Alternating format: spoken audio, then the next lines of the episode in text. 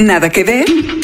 Documentales, cine de autor, series de todos lados del mundo y una que otra película dominguera. Aquí, Mariana Linares Cruz, Trino Camacho y Luis Pablo Boregard hablan de Netflix, recomiendan lo que vale la pena y te ayudan a solucionar el eterno dilema de no tener nada que ver. I'm going to tell you a story. Everything happens for a reason. Goddamn right. Nada que ver, un podcast original de Netflix. Ha llegado la hora de ser prácticos. Bienvenidos una semana más de Nada que Ver, un podcast original de Netflix.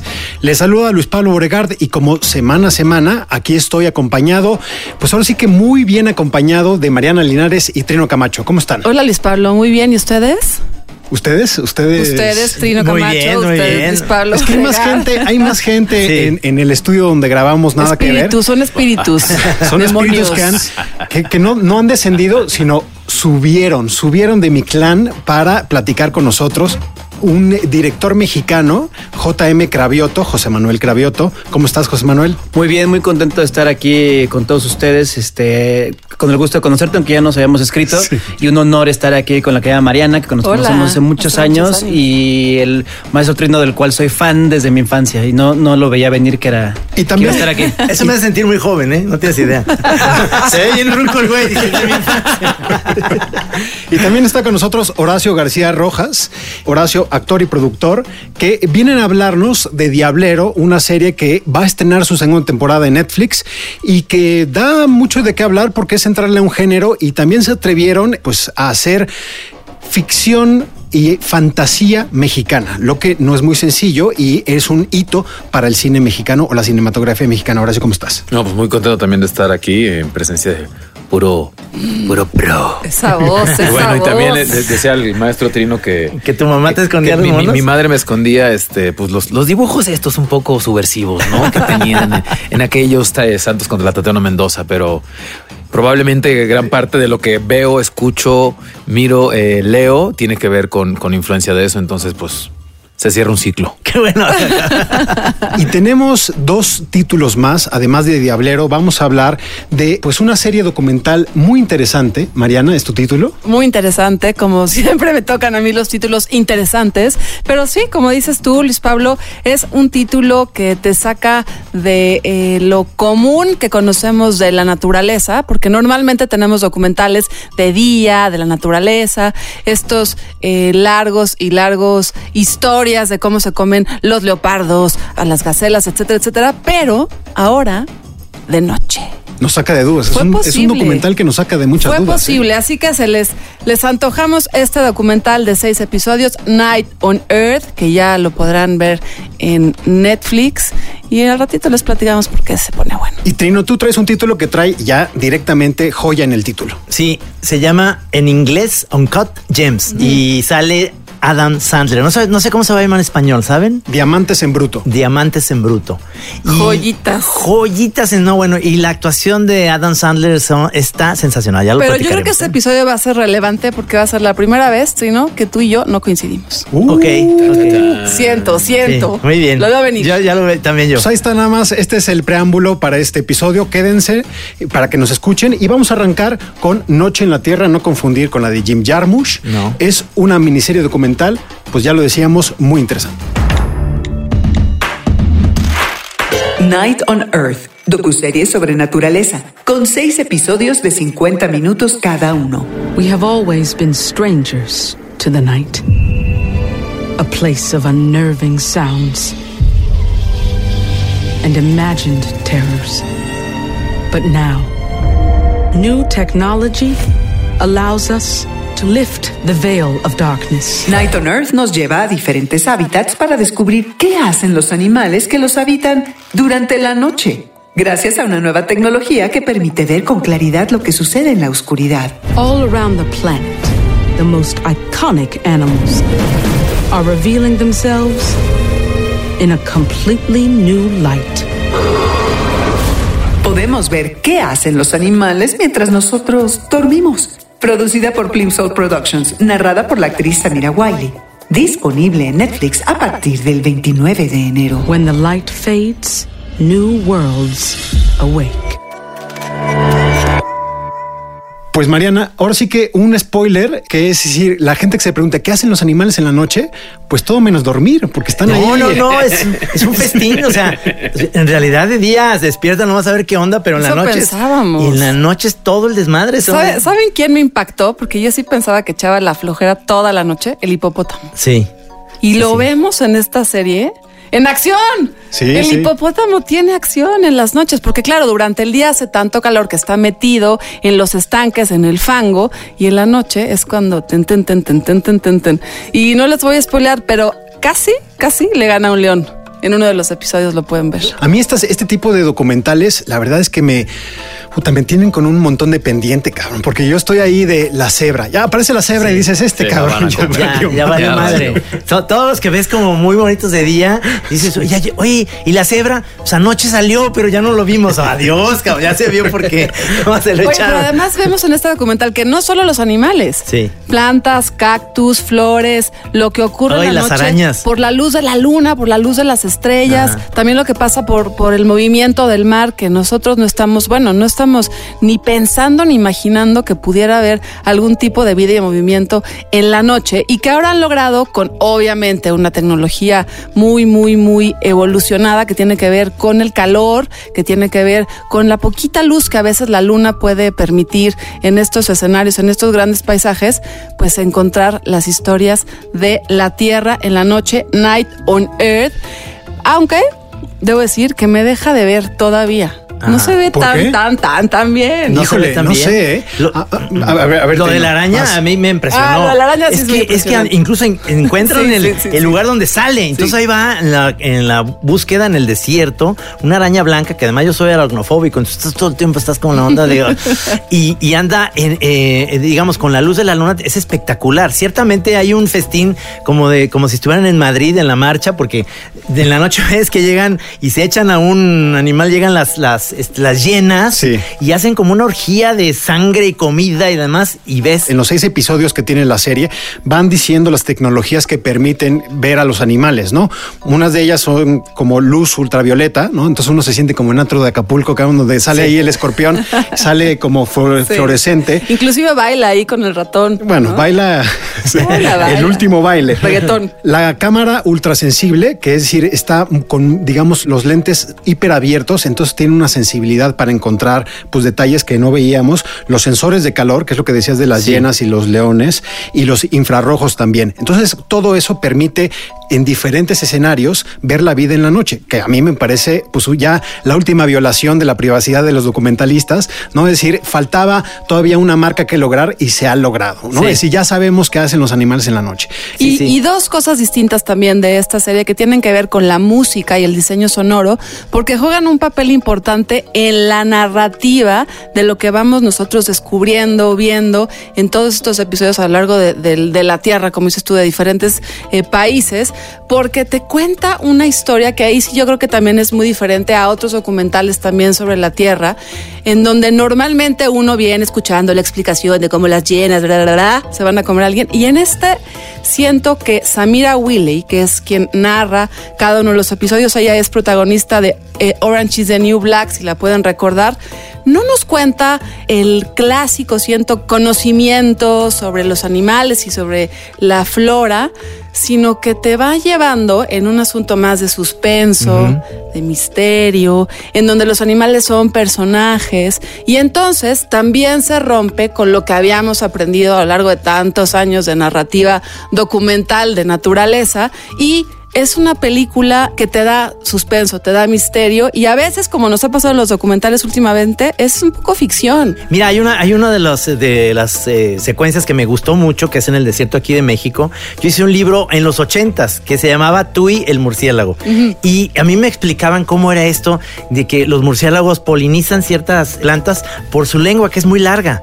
Y ahí se ve, es de las mejores escenas. Y durante de todo este tiempo lo imaginaste. Tri. Lo imaginé. Y ahora, ya lo vi. Lo viste. Ya, porque es además de noche y, y cómo polinizan esas eh, eh, plantas, digamos, en los cactus y demás, que son como muy profundas, que en los colibríes o las abejas o no pueden entrar hasta ahí. Y son ellos los que polinizan es- ese tipo de plantas. Y esa es la, secuencia espectacular en el desierto mexicano, que es sensacional. Se ve como de día, pero la- por la luz del- de la luna. Pero es increíble. Tiene miles de Y, y secuencias muy llamativo como poco sexo, ¿no? Es decir, Sí. como que uno piensa que la noche es para el apareamiento Sí. y son animales un poco cazando, también algunos encontrando con qué aparearse. Ejercitándose. Sí, no, y sobre todo sobreviviendo, ¿no? Es decir, el que se duerme se lo llevó. Sí, la claro, más, más bien de noche, si, si te, te agarran echando pata, te mueres, ¿no? Y una serie que también sobrevive a toda la familia. Yo se lo puse a mis dos chamacas que pues son menores de edad y les encantó. La versión en español además está narrada por Lila Downs, así que también vale mucho la pena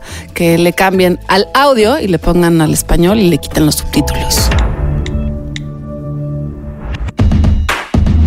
Diablero, temporada 2, serie mexicana de fantasía y terror. Seis nuevos episodios de 40 minutos disponibles en Netflix a partir del 31 de enero. En este mundo hay dos tipos de fuerzas. Una buena y una mala. Los demonios están entre nosotros. Que si no hacemos algo, a todos nos va a cargar muerto. Ambientada en una versión fantástica de la Ciudad de México, Diablero cuenta la historia del padre Ramiro y de Elvis Infante. A partir de una posesión y una muerte, se embarcan en un periplo que los lleva a enfrentarse a demonios y brujas emergidas de la mitología mexica. En la temporada 2, vuelven para enfrentarse a la Huizotl, una criatura legendaria. Somos los diableros. Nosotros nos encargamos de mantener ese orden. Es mi hermana que está. Y sé cómo hacer que mucha gente suelte la suya. Y Nancy es el mejor recipiente que hay de demonios. El mundo está llegando a su fin. Dígame qué es lo que tengo que hacer. Ahorita empieza lo mero bueno.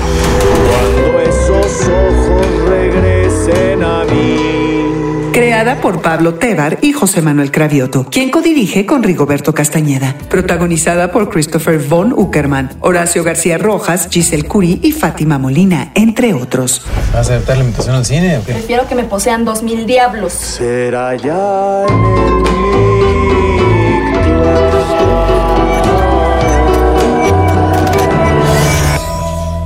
Diablero, temporada 2 de una serie. Horacio, ¿por qué nos dices cómo venderías tú a la gente que nos está escuchando y que no le puso play a la primera temporada Diablero? Eh, Diablero, en- entre el cast la definíamos como terror folclórico mexicano, que tiene que ver con, con una serie que, que, que toma mano de todas las culturas y todo lo que sucede en un país tan ecléctico, multicolor, multicultural, multitextura, multisabor, multisonoro como lo es México, tomando de la mano de la ficción entre la lucha interna entre el bien y el mal, que es algo muy propio de la cultura mexicana. Digo, digo uno de las eh, deportes más populares es la lucha libre. Y la lucha libre es eso. La máscara del, del- mal, del demonio contra el santo, ¿no? Es decir, es la, la lucha eterna termina el mar en las calles de un México, de un México que creemos real, un México con el cual yo me identifico, el México de, de la cultura eh, urbana, que pocas veces se ha visto en los medios audiovisuales en México y yo estoy muy contento de que este grupo de locos encabezados por José Manuel Cravioto hayan tomado la decisión de hacer algo así para contarnos una historia que es aventura, terror, comedia, ficción, fantasía. Pero crítica, crítica dramita, social y, también. Y que pone ahí una cuestión con la fe, qué es la fe y qué mueve la fe y cómo la fe trastoca el alma de los que somos de carne y hueso, que en realidad somos los principales demonios a vencer en este planeta de ficción y en el planeta real. Horacio, yo voy a, a tomar una palabra que dices tú, estos locos, y, y volteo a ver a, a JM Cravioto Y las- y pienso que este loco, ¿por qué se le ocurrió tomar esta novela, adaptarla, ponérsela a escribir y a realizar en un contexto mexicano, urbano? O sea, ¿qué, qué pasó en ese momento? ¿Cómo fue ese primer, primer eh, momento de inspiración? La verdad es que fue un proceso que platicaba ahora fuera de micrófonos con, con Trino, que... ah, no, entonces ya, bye, adiós. ya no Cuéntanos el resumen. que curiosamente es una novela que no sucede en México. La novela originalmente no sucede nada en ahí. México, sucede en Irak con un personaje Sí, sí, chicano sí, que es lo más la mayor relación que hay con México. ¿Cómo, encuentras esa novela? ¿Cómo te Es que el que la encuentra es, eh, en realidad es Arturo, que es el productor, Arturo mm, Díaz, el productor ejecutivo de, de la serie. Previo a trabajar en Netflix, él tenía este contacto con la novela y estaban desarrollando un guion de largometraje con Paco Cabezas, un director eh, laureado español que hace mucho género, eh, ahora triunfando en Hollywood con las series de género, terror, ciencia ficción Llega Netflix, Netflix los invita a hacer esta adaptación de esta película a una serie que sucediera en México porque estábamos ya... Diablero eh, fue la cuarta serie original de Netflix, esto hace tres años. Eh, y entonces querían hacer la primera serie que fuera de alguna manera una, con una temática distinta a lo que se venía haciendo y que pudiera funcionar en muchos lugares del mundo. Y el género era el vehículo que funcionaba. Eh, Paco Cabezas, por un compromiso profesional, personal, sale el proyecto y me invitan a mí, que me- yo solo iba a dirigir me invitan a mí a reimaginar este mundo de, de Diablero y a llevarlo a, oye, todavía no está México ahí, ya vuélvelo mexicano. Cambiamos con, con Pablo, el creador, co-creador conmigo de la serie, pues un poco todo este mundo para volverlo ya, aventar toda la carne, toda la gordita al, asa- al asador, porque no era carne, sino toda la gordita ahí, este, echarle toda esa grasa, ponerle encima todo. Y fue, la verdad es que fue muy bonito el momento en que Netflix, eh, los ejecutivos de Netflix me dijeron, ya vete con todo, o sea, vete con todo, a- o sea, lo que quieras hacer de ese México y es donde me convierto en creador de la serie y, y- y productor ejecutivo de la serie. Y sí me, sí, sí me sentí con toda la libertad de poder cambiar estos nombres, adaptar todo este universo americano. a- Hay personajes que en la novela son americanos a un contexto mexicano, cambiar ¿Y eso nombres, tomó? situaciones. ¿Cuánto tiempo? Fue un tiempo récord porque el proyecto tenía desarrollándose ocho meses y me pidieron que yo cambiara todo en tres meses. Wow. Sí, sí. no. Y- y- Excuse me. Y la Sí. novela es de Francisco Hangenbeck, que es un gran escritor de cómics y esta adaptación, a mí mucho de la del como en crítica positiva que veo es que en la segunda temporada mejoran mucho los diálogos. Hay cosas que me hacen mucho más reír en los diálogos, traen como más a lo mejor es porque ya están agarrando muy bien la onda. El chiste que me gusta es que dice, "Pero eres como Paco Palencia pero de la, de la- de- del llano. Es tiene mi- miles de, de, de- De- de- de diálogos muy buenos. Es que era muy, era, era soltarse, porque la, pri- la primera era la primera vez que Netflix, comenzando por Netflix, apostaba a este formato cruzando como Comedia. perrito, perrito callejero, cruzando géneros, ¿no? Sí. Eh, con comedia, con ciencia ficción, con terror, con VFX, que de pronto había tantas cosas en las que estuvimos pendientes que me gusta mucho el resultado, pero que en la segunda definitivamente fue llegar y jugar. Diablero 2 ya era nuestro, nuestro, nuestro campo de fútbol. Y tiene mucho que ver con el cine de Sam Raimi, de, la- de las primeras, estas como eh, la de Darkness, Definitivamente. o, o este Zombieland, o este. Yo creo que tiene que ver justo y Blade que dices. también, ¿no? Y tiene algo de Blade, tu personaje. Eso que dicen es, es- es vital.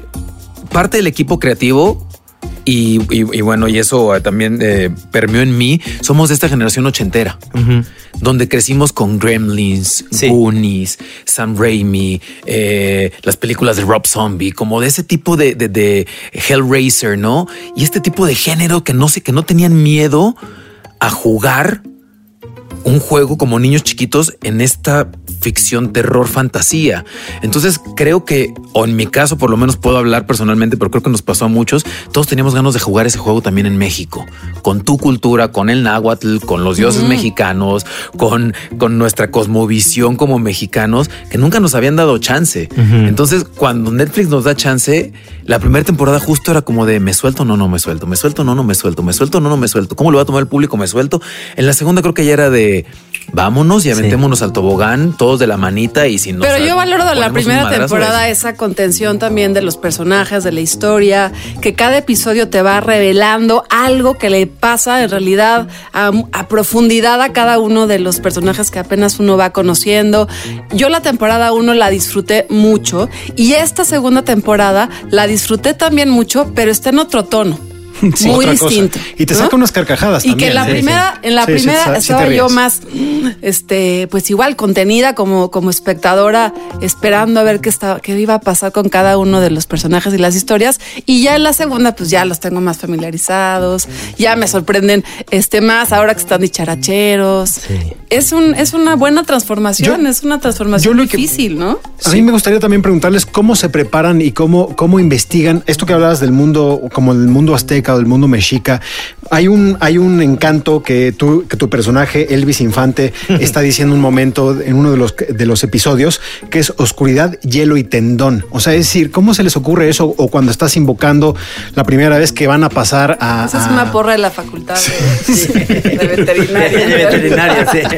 Entonces, es decir, ¿cómo hay investigación de esto? O la primera, o, o cuando de- descienden a, a Mictlán, ¿no? Es decir, ¿qué tanto se imaginaron esta barca que es una trajinera y que hay soldados de la revolución a bordo de este, de este barco que ya llevan unas cuantas paradas? Un ¿no? rato La verdad es que fue un, es una mezcla. La verdad, uno de los retos es que si tú ves cabeza de departamento a cabeza de departamento, ves que hay un equipo detrás impresionante que pocas veces se cuenta en una película o una serie eh, con gente así. De entrada teníamos a Bárbara Enríquez y Alex García como diseñadores de producción.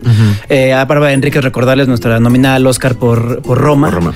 Eh, entonces de- hay un proceso detrás en el, en el cual había una investigación desde la primera temporada donde tenemos un libro de 400 páginas solo de mitología azteca eh, y ellos se encargaron de hacer una equivalencia de, hermanar todas las mitologías eh, las más importantes y famosas del mundo, la celta, eh, incluso la china, eh, y entonces empezaron a hacer una traducción de Huitzilopochtli, quién era en la, en la cultura celta, para no volverle una nueva mitología azteca. De aquí funciona distinto y es no, funciona igual. Entonces, este demonio, que es un demonio en la categoría 4, una dominación, Sí. sería lo equivalente en México al chupacabras. Entonces, el chupacabras no es el chupacabras, el chupacabras es un monstruo de la mitología que en otras culturas y hace cientos de años te lo puedes encontrar en otro lugar con una forma muy parecida, pero hoy en día es el chupacabras. Empezábamos a, diseñar todo este manual de, de acción, por eso hablando de que ahí sí fueron seis meses nada más de estar construyéndolo. Y de pronto estar jugando, ya también el humor jugaba, los, los guionistas son eh, españoles comandados por Pablo Tebar eh, y era jugar como con las, con las palabras, con los dichos, entonces ellos hicimos un lenguaje que era el nahuatín, ¿no? Que era la mezcla de náhuatl con latín. Teníamos a dos maestros de náhuatl con latín con quienes les mandábamos la, la traducción y de pronto era la, la verdad es que jugar mucho con eso, decir tonterías como de pronto hay otro episodio donde dice también cualquier soncera y traducido al latín suena como algo Como divertido. Ajá, pero Sí. para que lo, cuando lo pones subtítulos sale que este en realidad es casi que chinchampú, pero en, pero, en- pero en latín. Entonces era, era burlarse un poco de. En mi caso, yo invent- inventé uno de las Pata de perro. de pata de perro que, que, es, que era para cómo, cómo sabías que ya no está endemoniada esa persona. Entonces tenía un código eh, eh, Elvis Infante con, Con Nancy. Nancy. que tenían que decir pata de perro, corazón de pollo, pompa, de bistec.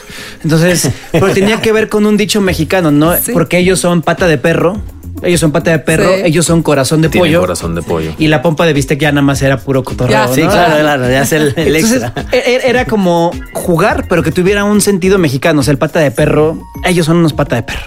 Oye, Horacio, también a tu personaje, a Elvis, le toca muy acorde con los tiempos dar un paso atrás porque es el momento como de las mujeres, ¿no? Es decir, Sí. tenemos a una Lope Reina que es un, como un antagonista, no sabes si es aliada y tienes que avanzar bastante en la temporada para saber de qué lado juega, pero también acompañado de tu hermana en la serie, ¿no? De Keta y de Nancy, como que les toca a ellas un poco el protagonismo en la segunda temporada. Y está padre, pero de manera natural. Al- Algo que me gustó es que sí, el, el empoderamiento femenino surge de manera natural, como cuando, cuando justo das un paso atrás y te vuelves un tercer ente para visualizar cómo está el mapa que tienes enfrente y te das cuenta que ellas tienen más poder que tú, que ellas son más inteligentes que tú y que ellas tienen más capacidad que tú en lo personal, actor, individuo, Horacio García Rojas y sobre todo el personaje de Elvis. Y Elvis en la segunda temporada eh, sí creo que es el personaje que más madura, se vuelve un poco más maduro sin perder esencia, es decir, sigue siendo el mismo idiota de siempre, pero un poco más consciente de la situación y también se quita prejuicios de mucho tiempo, que son prejuicios heredados por el padre, de no existen las mujeres diableras, tu hermana no opina, tú eres el que opina, tú eres el que tiene que ser el chingón, tú eres el que tiene que resolver todo, y él se da cuenta que no puede solo. También el ego no le permite a veces decir, ayúdenme, pero ellas intuyen, las mujeres como los personajes femeninos intuyen muy bien que este tipo no puede solo, se sueltan al ruedo y cuando está en el ruedo él se da cuenta y dice, uy, ellas lo hacen mejor que yo. Y además hay un tema interesante que hay toda una discusión abierta hoy en México y en el mundo acerca del machismo, Sí. acerca de um, la desigualdad que existe. Pero, por ejemplo, hay una figura interesante que desde la primera temporada la dibujamos, que era así viene del padre, que se habla de cómo los diableros no permiten mujeres. Por eso las anates que vieron en la primera temporada es una decisión de diableras que se robaron el libro negro de los diableros y fundaron su propia. eh, de, ahí viene, de ahí viene esa mitología que creamos. Pero habla de un machismo de cómo terminan Claro. fundando ellas, porque además las, las anates, esto no se ve, pero por eso estos espacios son buenos para platicarlo. Las anates crean esto al ver que los hombres, con ese poder de la magia negra, han perdido el control de las cosas y han lucrado con, con el mal de una manera en que sale el control. Por eso existen las anates. Un tema que para mí es muy bonito que hicimos en Diablero 1. Y el tema de, se ha hablado del esposo, del novio, del papá, pero es muy interesante hablar de nosotros como hermanos. Eh, yo que tengo dos hermanas, nosotros los hermanos, como seguimos siendo machistas, nos seguimos tratando de una, de una manera muy particular a las, a las hermanas, el mexicano tratando a las hermanas. Hay también algo de eso y, y, y vía, vía Elvis Infante que va descubriendo que lo educaron mal y lo está viendo a punta de trancazos de, claro, he tratado a mi hermana mal todo este tiempo. Pasa algo con Lupe, por ejemplo. Lupe sí es como esta mujer que está enojada con los hombres per se. Y al conocer a la relación que ellas tienen con Elvis y con. Ramiro, también va relajándose un poco y también dice, "Ah, probablemente no todos son enemigos. O sea, no todos los hombres son malos, como no todas las mujeres pueden ser buenas necesariamente. Es decir, empiezan a tratar de converger, que es lo que necesitamos, hablando ya en un tema social. Lo que necesitamos es darnos cada quien su lugar para entonces poder embonar el rompecabezas humano que somos compuesto entre hombres y mujeres. Y Diablero desde la primera temporada propone muchas cosas así. No es en el sentido, por eso nadie dice, ay, esta serie no tiene crítica social. No, pues la primera temporada habla mucho de la relación de la fe con la iglesia y cómo se ha manipulado a partir de el poder que le hemos dado a nuestros líderes eclesiásticos. La segunda temporada habla más de la, de la feminidad natural y al mismo tiempo el- con la figura de la madre tierra, pues, y ahorita en el contexto mundial, lo que le está pasando a nuestra madre tierra, pues hay que pensar en nuestro lado femenino, en, el, en el buen sentido, y eso nos complementa. Por eso creo que Elvis en esta segunda temporada termina mucho más sólido, como un individuo mucho más sólido, porque justo acepta la- su feminidad a partir de las mujeres que lo rodean, que son más fuertes que él. Entonces él asume también su debilidad, que es algo que nos pasa a los machos.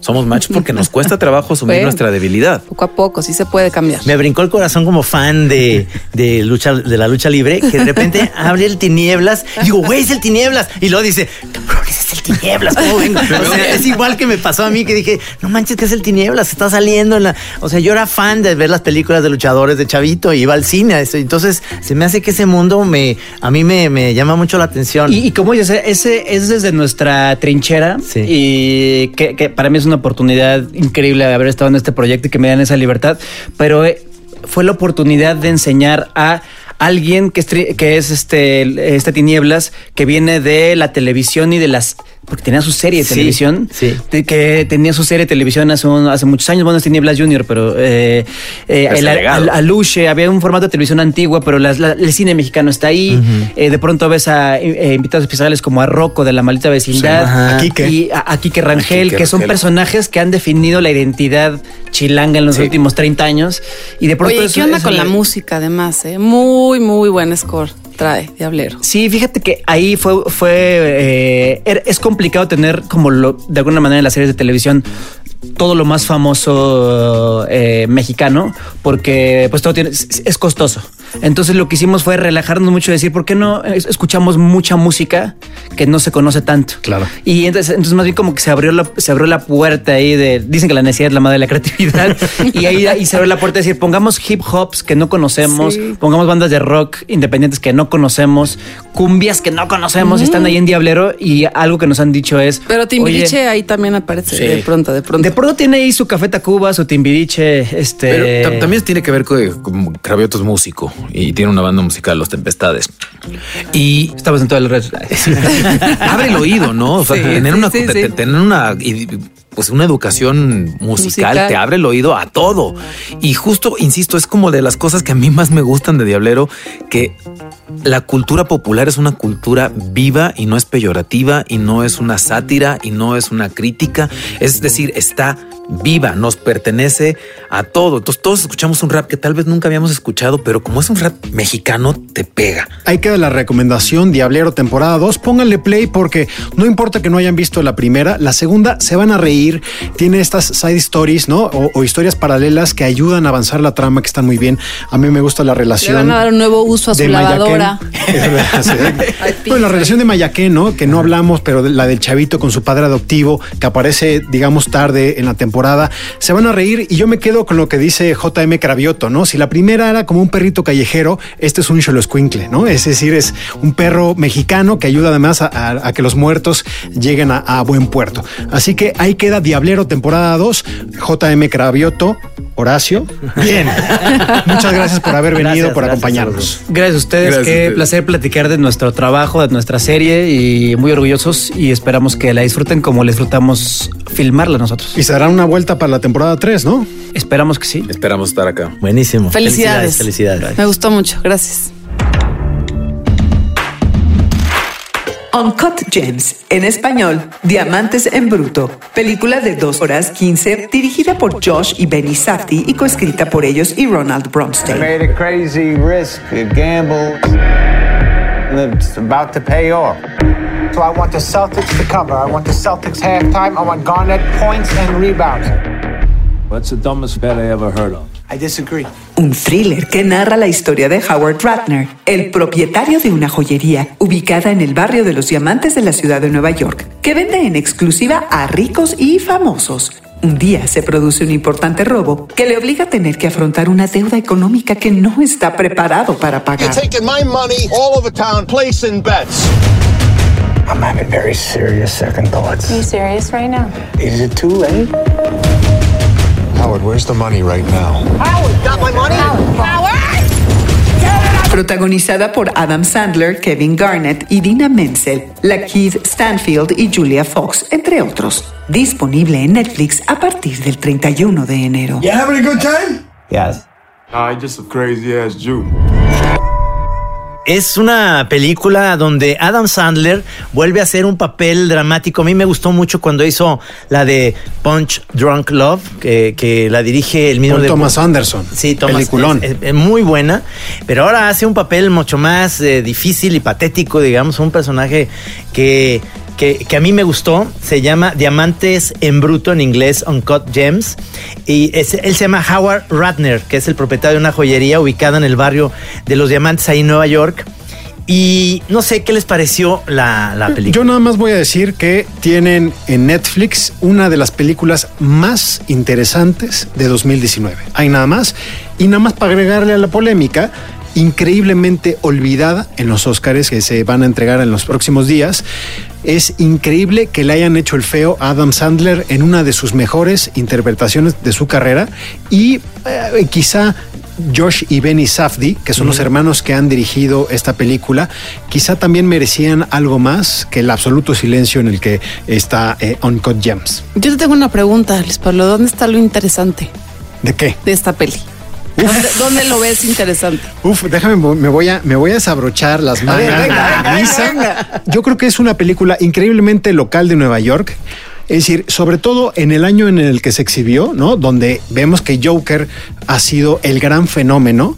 Pues esta película es mejor que Joker. Así nada más lo voy a decir. Es decir, Jo- Joker es una eh, Joker es una copia del cine estadounidense indie de los 70s y Josh y Benny Safdie son unos directores que- Contemporáneos. contemporáneos que van creciendo, es decir, ah, van creciendo de 35 años, tienen los hermanos, y van creciendo en su filmografía con cosas muy interesantes, hiperlocales de Nueva York y que con un ritmo vertiginoso. Yo creo que ese ritmo trepidante de las historias, donde no te dejan descansar, No, te pone muy, muy te ponen tenso. te- ansioso, Sí, sí, o sea, te ponen ansioso y yo creo que esa es una forma de contar, es un oficio que ya hemos perdido. Es decir, mucha gente está hablando de- del Joker de Todd Phillips, pero esta película para mí es el Nueva York.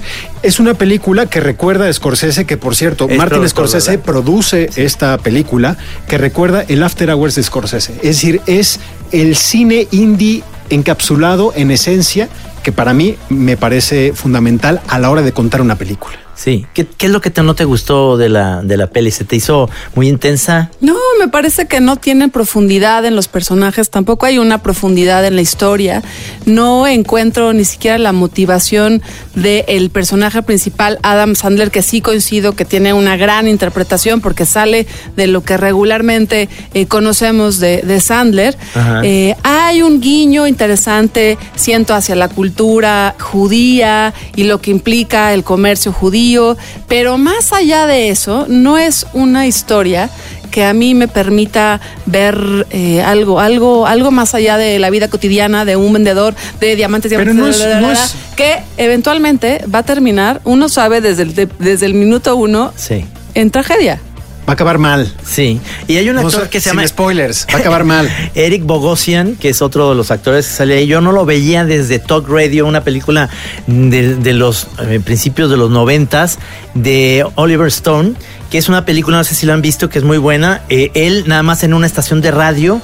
Ajá. Haciendo una especie de Howard Stern como muy al inicio, eh, de un locutor que, que muy acelerado, con mucha cocaína, muchas cosas así, y lo volví a ver en esta película que vuelve a ser un gran papel, es decir, creo que tiene grandes actuaciones, es una película que te pone, me puso mal, me puso Sí, muy tenso, sí. esta onda de las apuestas a mí, Es un hombre, Sí. eh, eh, digamos, es un hombre de edad media, ¿no? Un poco en la crisis de la edad media Sí. del hombre blanco americano.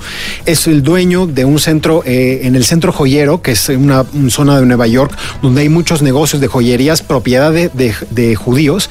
Pero yo creo que dice muchísimo de la historia. Es decir, sabemos que este tipo es un adicto a las apuestas, entonces está completamente al borde de una crisis, porque sabes, tú sabes que en algún momento eso va a explotar, porque en el cóctel hay cosas que son muy conflictivas desde el principio. Él trabaja en una joyería, de pronto aparece Kevin Garnett, que todo el mundo que sepa que guste del, del básquetbol, del baloncesto, sabe quién es Kevin Garnett, este jugador de los Celtics, ¿no? De los Timberwolves de Minnesota, altísimo, un jugador que se mete y mete ahí la cultura del hip hop, de los negros, de la joyería hasta que usan. Entonces llega este, este astro del baloncesto Eso, a esa comprarle parte algo. me parece relevante. Pero luego también te dice juego. mucho, te dice mucho de la crisis familiar, porque este tipo vivía en una mentira, ¿no? Es decir, está engañando a su mujer, tiene un amante con un departamento en, en Manhattan, Vi pero tiene una vida. veces. Es- es- El cine es reinvención también, y yo creo que lo y que justo tiene. es lo que sientes que no se reinventa nada esta historia.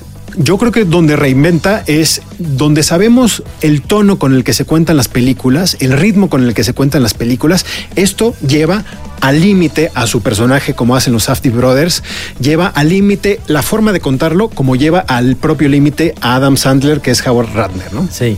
Bueno, pues se ve que ustedes dos este, se agarraron del chongo por primera vez, amigos, en el episodio número El episodio número 42. exactamente.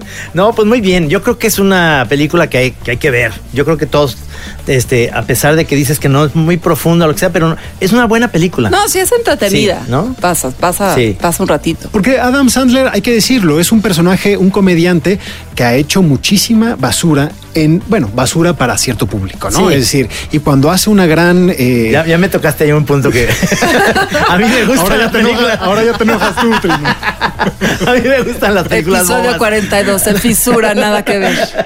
No, pero a ver, ¿cuál No, es- tienen razón. O sea, Uncle James sí hay que verla porque Adam Sandler eh, sorprende. Sorprende por su interpretación. Me da mucha ansiedad como todo el tiempo está como agachado Sí, en esta como postura de viendo el celular todo el tiempo. Ay. Y con una sonrisa falsa, ¿no? Es decir, él sabe que cada vez, cada minuto que pasa, toda esa presión va creciendo sobre sus hombros. Sí, sí, sí. Se le- lo empiezan a buscar los golpeadores que quieren cobrarle lo que debe. El tipo cada vez debe más dinero. Ya se, ya se comprometió con unos, ya se comprometió con otros. No, y siempre le miente a su diciéndole, esposa. no, esa decisión no, ah, no, ah, por-". y va a ser siempre la decisión incorrecta. Pero Sí. yo creo que ese es un poco el ritmo que tiene Nueva York, ¿no? O sea, este, este, esta, este lugar común de la ciudad que nunca duerme, pues ahí vemos a este tipo yendo a Long Island, bajando, yendo a la ciudad, va al antro, que por cierto sale de Weekend, que sale, es este músico Sí, de hip hop de canadiense, hip hop, ujú. y sale haciendo de él, así como Kevin Garnett sale haciendo de él. Ajá. Me encantan hay un estos chiste, guiños. hay un chiste muy bueno en la película que le dicen, eh, va a ser muy famoso, aunque es canadiense. Véanla, Es- véanla. véanla, véanla. Yo creo que es uno de los estrenos más interesantes en este inicio de, de 2020. Ahí está Uncut Gems. Nada que ver. Un podcast original de Netflix. Bueno, así llegamos al final de este conflictivo episodio 42, donde, Mariano, tú sabes que te quiero mucho, tendremos muchas diferencias en este año. Pues está bien que haya polémica, nada que ver, porque si no, no podemos estar Hay que siempre de diversificar acuerdo. la mirada. Sí, me sentí como en Fox Sports. Se pelean los doctores todo el tiempo. Pero bueno, les queremos agradecer a quienes fueron a las funciones que hemos hecho en Cinemanía Loreto, donde nada que ver está pues exhibiendo las películas que van a estar nominadas o que están compitiendo para los premios Oscar. Pues muchas gracias por haber acudido a nuestro llamado y que sepan que habrá nuevas oportunidades en este año. Claro, además ya viene pronto el aniversario, así que vayan escuchando nuestros episodios anteriores. Hoy estamos cumpliendo 42 semanas de Nada que Ver, este podcast original de Netflix. Gracias, Trino. Gracias a ti, Gracias, Mariana. LP, por Gracias, esta Mariana. buena, buena discusión. Un agarrón de los muchos. Buenísimo, buenísimo. Ustedes pueden verse pelear en las redes sociales. ¿Cuál es, cuál es su red social? Yo soy arroba Emelinares Cruz en Twitter y en Instagram. Yo también en Twitter, Instagram como arroba Trino Monero. Y yo estoy en Twitter como arroba Luis Pablo B. Ahí para recibir, que por cierto, hay que agradecerle a Aurelio Asiain que nos recomendó. Yo ya la puse en, en mi lista, una serie japonesa que parece que está muy, muy, muy bien. Una serie que se llama Jiri Haji, Duty Shame. Pero bueno, eso mejor, ustedes que nos están escuchando, Viene. espérenos tantito para verla y aquí la discutimos en una de las mesas de Nada que Ver. Nos escuchamos pronto. Muchas gracias. Hasta luego. Nada que ver. Un podcast original de Netflix.